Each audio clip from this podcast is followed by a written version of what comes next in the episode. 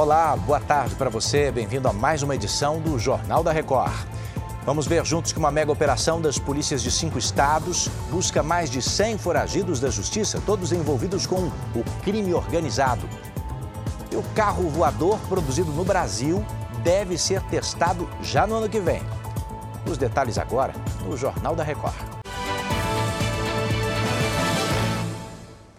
Estamos juntos para você saber que mais de 10 pessoas foram detidas hoje de manhã numa operação policial contra o crime organizado. Essa operação foi realizada em cinco estados, entre eles São Paulo, de onde a repórter Paula Viana traz os detalhes. Olá, Paula.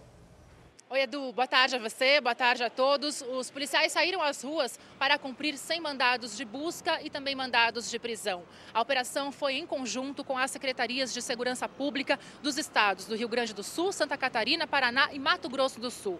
Os alvos foram pessoas envolvidas com investigações e processos relacionados ao crime organizado, além também de suspeitos de envolvimento com outros tipos de crimes, como homicídio e tráfico de drogas. De São Paulo, Paola Viana.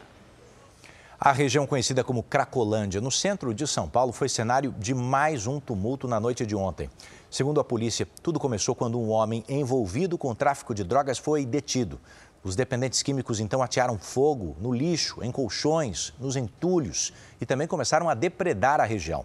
Os policiais agiram com bombas de efeito moral e dispersaram os usuários, apagando as chamas. Não houve registro de feridos. A Embraer anunciou hoje a primeira fábrica de carros voadores no Brasil.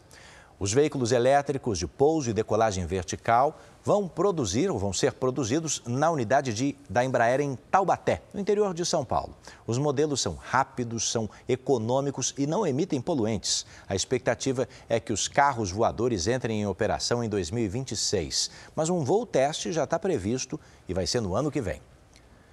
O presidente Lula sanciona hoje o programa de aquisição de alimentos. Ele permite a compra de produtos de agricultores familiares pelo governo e sem licitação. Boa tarde para você, Vanessa Lima. Como é que vai funcionar, hein? Olá, boa tarde. Os alimentos comprados pelo governo serão destinados às pessoas em situação de insegurança alimentar e nutricional, ou seja, pessoas que têm dificuldades em adquirir os próprios alimentos, e também à rede pública de ensino e instituições assistenciais. No caso da merenda escolar, a previsão é que pelo menos 30% dos alimentos sejam comprados por meio do programa. Produtores indígenas e mulheres terão maiores incentivos. De Brasília, Vanessa Lima. Centenas de manifestantes invadiram e atearam fogo à embaixada da Suécia em Bagdá, no Iraque. Houve confronto, viu? Mas ninguém ficou ferido. O protesto aconteceu depois que a polícia sueca deu permissão para um grupo fazer um ato onde o Alcorão, ah, o livro sagrado dos muçulmanos, seria queimado. O governo do Iraque disse hoje que vai cortar relações diplomáticas com a Suécia caso algum exemplar do Alcorão seja de fato destruído neste protesto. A polícia de Berlim faz buscas por uma leoa que estaria à solta nos arredores da capital alemã. Uma grande operação de busca envolvendo caçadores, veterinários, dois helicópteros foram chamados. Tudo isso está em andamento. Câmeras de alta tecnologia também são usadas para localizar o animal.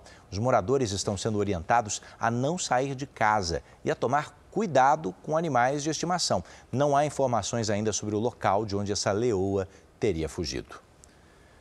A Copa do Mundo Feminina de 2023 já começou e batendo recordes.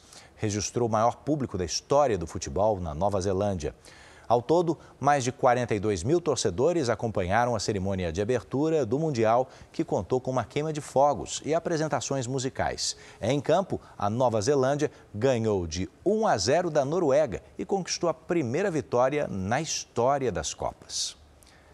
Está chegando ao fim essa edição e agora você já sabe, né? Pode ouvir os nossos boletins JR 24 horas também em plataformas de áudio. Mais informações no r7.com e nas redes sociais do Jornal da Record. Até a próxima.